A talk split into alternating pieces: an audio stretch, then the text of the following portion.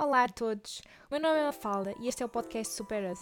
Aqui vou falar de saúde, seja comida, exercício físico, sono ou tudo o que te possa ajudar a ser a tua versão super. O objetivo da Super Us é conseguir criar uma comunidade de outliers, pessoas fora do normal, pessoas que querem estar constantemente a melhorar e que não se contentem com estar bem, mas querem estar ótimas, pessoas que não têm medo de lutar pelos objetivos e pessoas que querem ser super. Olá a todos! Torna-se cada vez mais difícil ir ao supermercado e tentar tomar uma boa decisão na compra de alguns produtos. Vou fazer alguns posts onde falo sobre algumas dicas que me ajudaram quando tento escolher um novo produto. Escolhi primeiro falar da lista de ingredientes e não da informação nutricional, porque os alimentos não são macro e micronutrientes, os alimentos são isso mesmo, alimentos.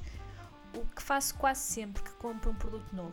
Leio a lista de ingredientes primeiro e depois, se achar necessário, olho, para, olho aí sim para a informação nutricional. Hoje vou-vos dizer de forma simples as 5 coisas que confirmo quando estou a ler uma lista de ingredientes. A primeira dica é que dou preferência aos produtos onde conheço todos os ingredientes. Sabias que, por exemplo, o açúcar tem dezenas de nomes diferentes? Por exemplo, pegando na lista de ingredientes de um iogurte magro, vemos leite magro, leite em pó magro, proteínas de leite, aroma, edulcorantes, eh, desde aspartamo a sulfame, que é fermentos lácteos e vitamina A, D e E. Conseguem nesta lista de ingredientes indicar onde está o açúcar? Aspartame é um tipo de açúcar artificial e é apenas uma das dezenas de nomes que o açúcar pode ter. Podem consultar no meu blog em superas.pt barra lista de ingredientes os vários nomes que o açúcar pode ter. Para além do açúcar, evite também alimentos com corantes, conservantes intensificadores de sabores. Esses alimentos podem aparecer com um nome ou com um código que pode começar por E quando é produzido na Europa. Começa por E e depois tem três dígitos. A segunda dica é que evite alimentos que por norma não deveriam ter açúcar. Uma das coisas que aqui em Portugal é comum e que eu gosto muito é creme balsâmico, mas por norma tem açúcar. Então recentemente mudei para vinagre balsâmico, que esse sim já não contém açúcar. Outro exemplo é caldo de legumes. Por exemplo, o caldo de legumes da Knorr, vendo a lista de ingredientes, contém açúcar, xarope de caramelo e maltodextrina, que são três tipos de açúcar. Um caldo de legumes, a meu ver, não deveria ter nenhum açúcar, por pouco que seja, e é uma coisa que se faz facilmente em casa e até é uma forma de aproveitarmos as folhas e os troços de legumes que por norma deitamos fora.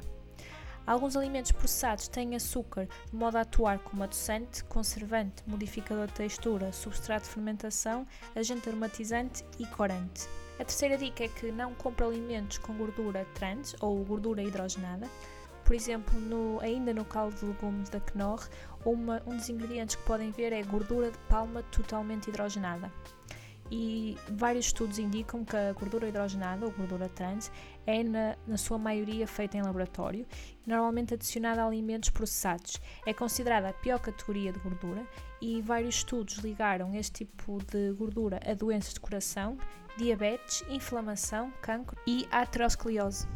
Quarta dica é dar preferência a alimentos cuja lista de ingredientes é curta. Por norma, no que diz respeito à lista de ingredientes, quanto menos melhor. A quinta e última dica é que evito que os primeiros ingredientes sejam açúcares, a menos obviamente que esteja a comprar açúcar.